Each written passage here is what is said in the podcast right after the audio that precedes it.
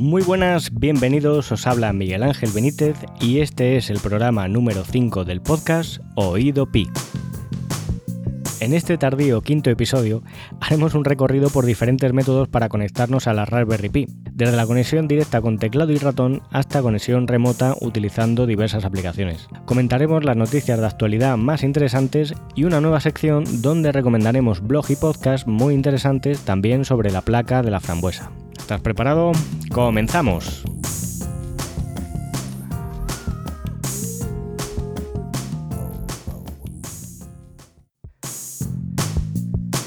Conexión directa con teclado y ratón.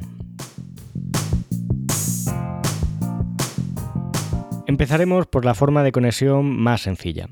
Simplemente teclado y ratón por los puertos USB y listo. Con ello ya podemos interactuar con la Raspberry Pi y la distribución que hayamos instalado. Si además disponemos de una Raspberry Pi 3 que incluye Bluetooth, podemos ahorrarnos los cables y utilizar teclados y ratones inalámbricos. Con los modelos anteriores también lo podíamos hacer usando dongles Bluetooth. En las notas del programa os indicaré un dongle que he utilizado y una web con otros modelos recomendados. También es posible utilizar ratones y teclados que utilizan receptores por radiofrecuencia propios. En concreto, yo he utilizado un mini teclado RII Mini X1, que para pequeñas operaciones, especialmente en distribuciones de uso multimedia, viene bastante bien. Y el ratón de Xiaomi, que este funciona tanto por radiofrecuencia como por Bluetooth y está bastante bien de precio. Conexión remota por SSH.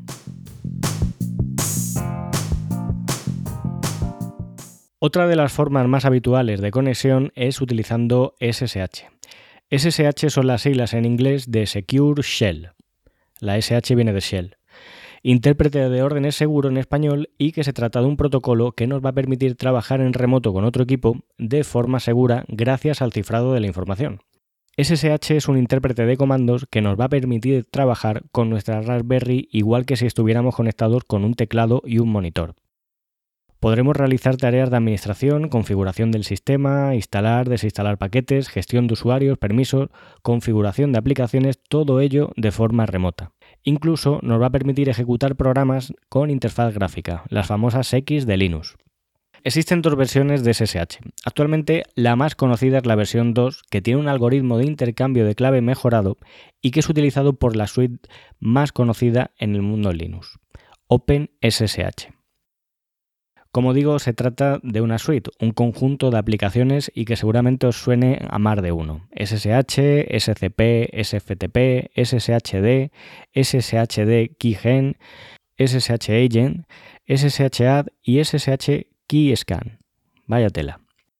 Este protocolo utiliza varios métodos de autenticación, siendo el más popular el intercambio de claves públicas. ¿Qué es esto de las claves públicas? Imagina que quiero compartir contigo un mensaje y que solo lo puedas leer tú. Tú compartes tu clave pública conmigo y yo la utilizo para cifrar el mensaje. Una vez que te llega el mensaje, tú utilizas tu clave privada para descifrarlo. De esta manera, el único que va a leer el mensaje eres tú porque eres el propietario de esa clave privada. Logramos una confidencialidad en el envío del mensaje y nadie, salvo tú, vas a poder descifrarlo.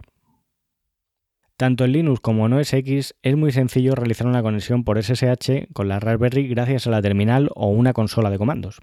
En sistemas Windows tendremos que utilizar programas de terceros, como puede ser PuTTY, si queremos algo simple, o bien alternativas interesantes como MOBA Xterm o Terminals, que no solo nos permiten establecer conexiones SSH, sino que también incluyen otros protocolos de conexión remota como SFTP, RDP o VNC. Ambas aplicaciones, tanto MOBA Xterm como Terminal, son gratuitas. MOBA Xterm dispone de una versión de pago y en cambio Terminals es totalmente gratuita y de código abierto. MOBA Xterm además cuenta con una opción muy interesante, puesto que nos permite utilizar comandos propios de Linux bajo Windows. Mientras que Terminals incluye herramientas de análisis de redes, histórico de conexiones, pestañas, una herramienta de captura de pantalla y diversas opciones de configuración. Para establecer una conexión por SSH solo debemos conocer la IP de la Raspberry. Para ello, la forma más sencilla es acceder utilizando el primer método, es decir, un teclado y un ratón directamente conectados a la Raspberry. Abrimos un terminal y con el comando ifconfig obtenemos la dirección IP. Según la distribución que utilicemos, podemos encontrarnos con opciones que nos faciliten la búsqueda de esta información. Por ejemplo, RetroPie incluye un menú exclusivo para mostrar la información de la dirección IP, que básicamente lo que hace es ejecutar este comando ifconfig. Otra opción muy práctica es hacer uso de alguna app de escaneo de redes para el móvil, como por ejemplo puede ser Fin, que está disponible para iOS y Android. Conexión remota por FTP.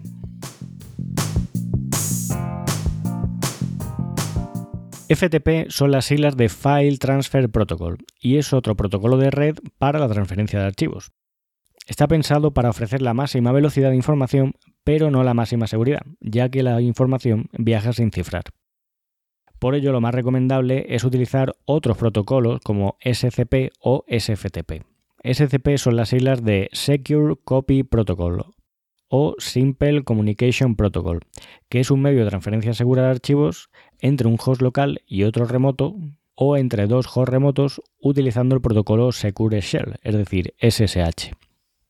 Un error muy común que suele ocurrir cuando se nombra SFTP es pensar que el protocolo se obtiene al ejecutar FTP sobre SSH, cuando realmente se trata de un protocolo totalmente independiente y que es utilizado como un subsistema del protocolo SSH. MOBA Xterm y Terminals, además de ser compatibles con el protocolo SSH, son compatibles con este protocolo FTP, SFTP para transferencia de archivos. Pero si buscamos una aplicación para uso exclusivo de transferencia de archivos mediante este protocolo, suelo recomendar, como en el episodio anterior, Filecilla, una aplicación gratuita de código abierto, multiplataforma y que tiene unas actualizaciones bastante frecuentes dispone no solo de una aplicación que hace de cliente, sino que además tenemos una versión para crear un servidor FTP. Como decía, recomendé Filecilla en el podcast número 4 como aplicación para transferir ROMs desde nuestro equipo principal a RetroPie, siendo un método mucho más rápido y fiable que el uso de Samba para esta labor. Conexión remota por VNC.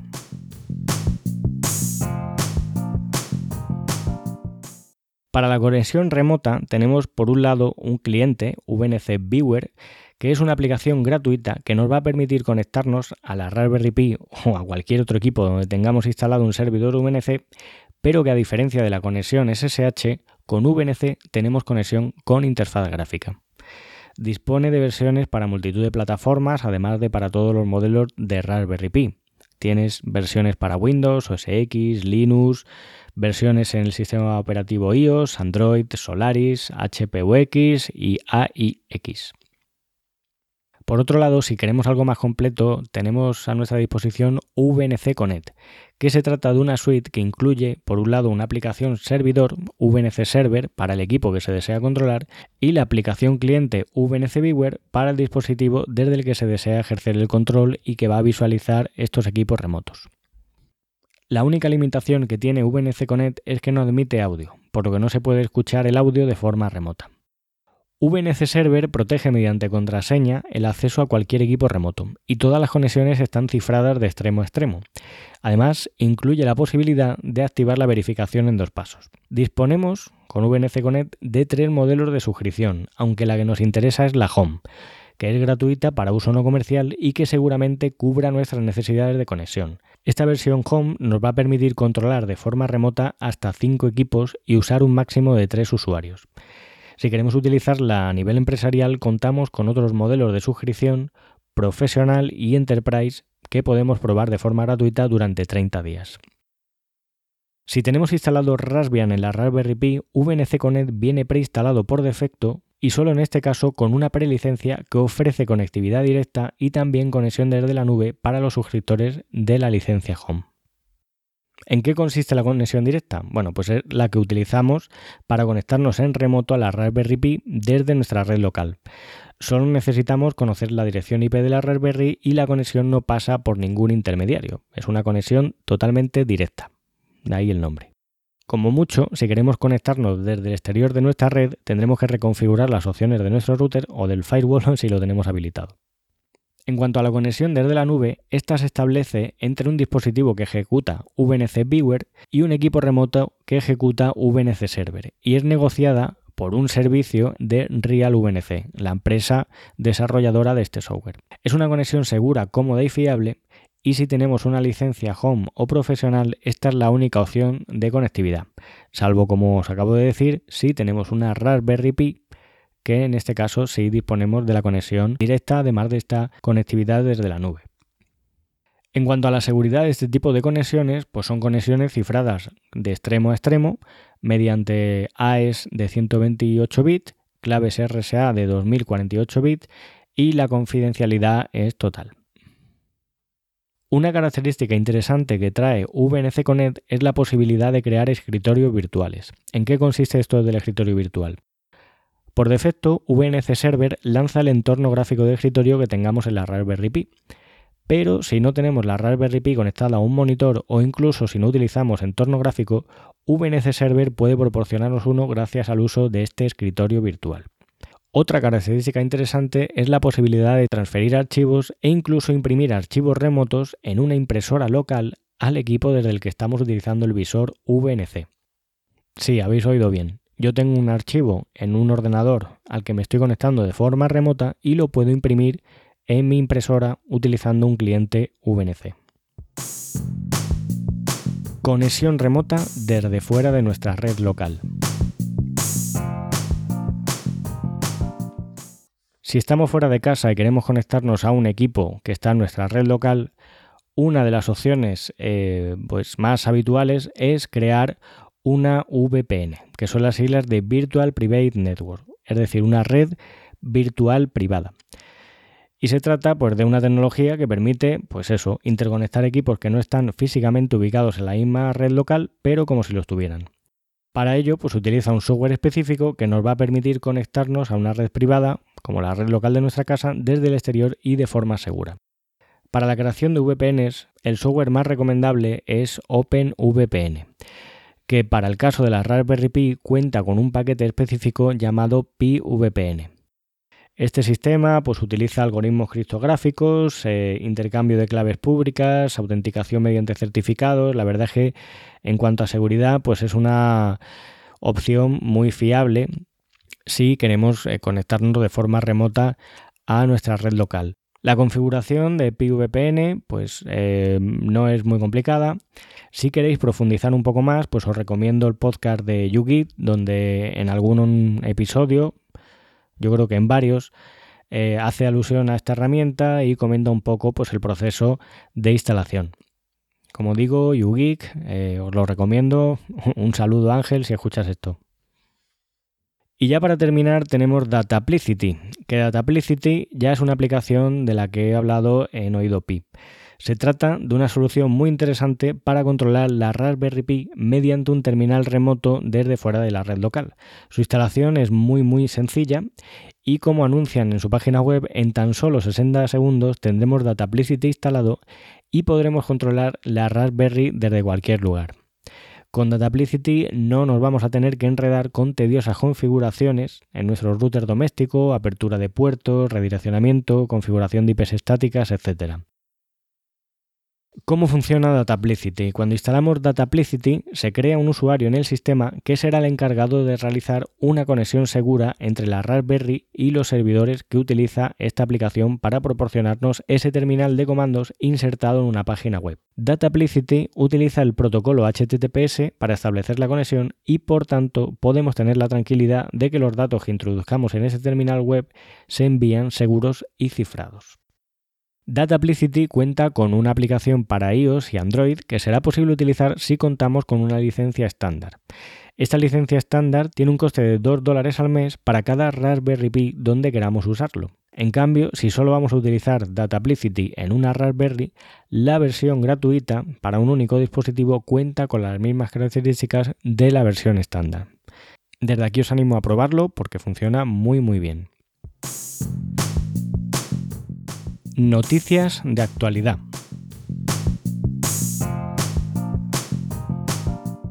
Desde la página web Beta News realizan una entrevista a Ivan Apton. El CEO de la compañía Raspberry Pi está sorprendido por la cantidad de ventas de la Raspberry que ya superan los 12,5 millones de unidades vendidas, superando en ventas a equipos tan legendarios como el Commodore 64, ZX Spectrum o el Amstrad CPC. El señor Apton también habla de la fusión con Coder Dojo, que se trata de una iniciativa sin ánimo de lucro con origen en Irlanda en el año 2011 y que promueve la creación de club de programación para que niños y jóvenes aprendan a programar. Durante esta entrevista comenta que no tiene previsto lanzar un nuevo modelo a corto plazo de Raspberry Pi. Así que si estás esperando la Raspberry Pi 4 y estás deseando probar una Raspberry, mejor compra una Raspberry Pi 3 que vas a tener Raspberry para rato. Al ser preguntado por la Raspberry Pi 0 y la posibilidad de fabricar dispositivos más grandes, descartó la fabricación de placas de mayor tamaño. Le gusta la forma de tarjeta de crédito y el precio que tiene actualmente este tipo de placa. Recomendaciones.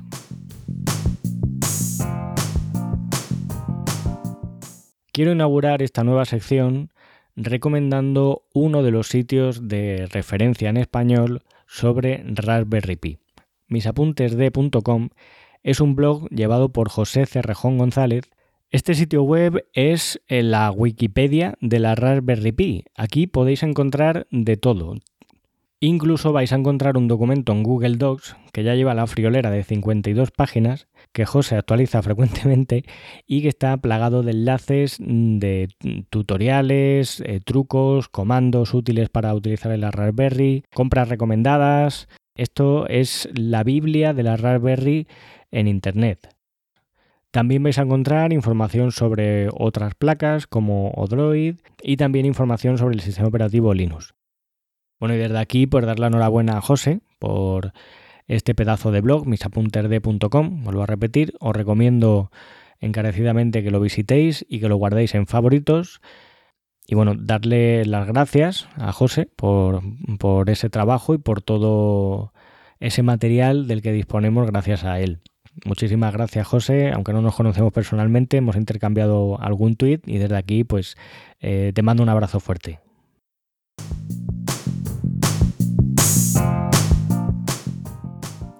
Y hasta aquí el programa número 5 del podcast Oído Pi. En esta ocasión, pues quería agradeceros a todos vosotros que seguís ahí después de tanto tiempo, mantener la suscripción activa y bueno, pues si, escucháis esto, muchísimas gracias. Agradecer también los comentarios que me han llegado a través de iVoox, las valoraciones en iTunes, que también he recibido alguna. En iVoox quería agradecer el comentario de Josep, arroba pi, en iVoox, que bueno, pues recomendaba este podcast y decía que lo iban a escuchar sus alumnos. Pues bueno, Josep, si lo han escuchado, un saludo para ti y para tus alumnos también. También muchas gracias a César por estar ahí pendiente a través de, de Twitter, por interesarse. Hemos intercambiado varios correos, sé que tengo algunas pruebas pendientes de cosas que me han comentado. Y bueno, pues ya está. Sin más, eh, cualquier duda, comentario, sugerencia, pues podéis contactar conmigo a través de Twitter, desde la cuenta oficial del programa, arroba oídopi, mi cuenta personal, arroba manbenitez, o a través del formulario de contacto que aparece en la página web babuleando.com barra contacto. Recordad que os dejaré los enlaces en las notas del programa y en la entrada del blog que acompaña este audio. Muchísimas gracias por escuchar, hasta el próximo programa, espero que sea pronto, un saludo y feliz semana.